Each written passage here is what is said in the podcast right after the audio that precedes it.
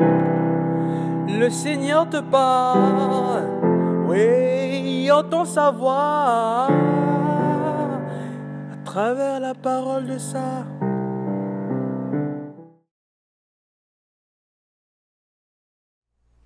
Bien-aimé dans le Christ, j'aurais beau être talentueux, intelligent, surdoué et improvisé dans plusieurs situations de la vie. Mais il y a un domaine où il y a une chose pour laquelle l'improvisation ne fonctionnera jamais. C'est l'accessibilité à la vie éternelle.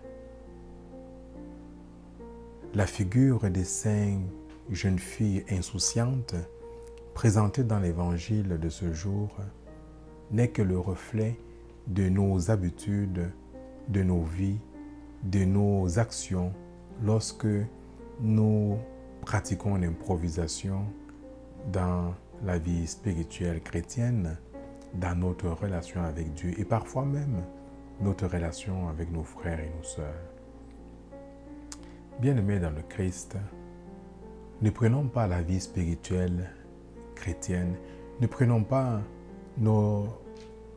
notre relation avec le Père, avec la dignité, avec l'axisme.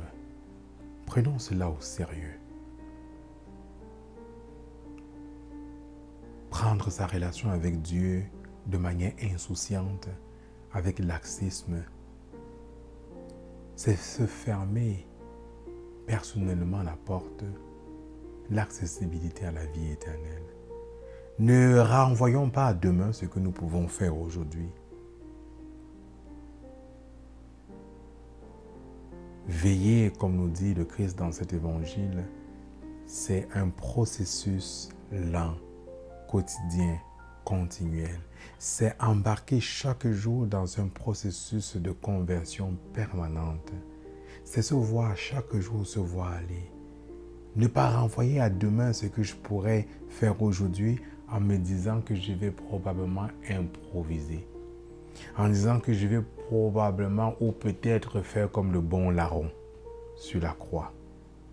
N'improvisons pas la vie spirituelle bien-aimée dans le Christ. Amen.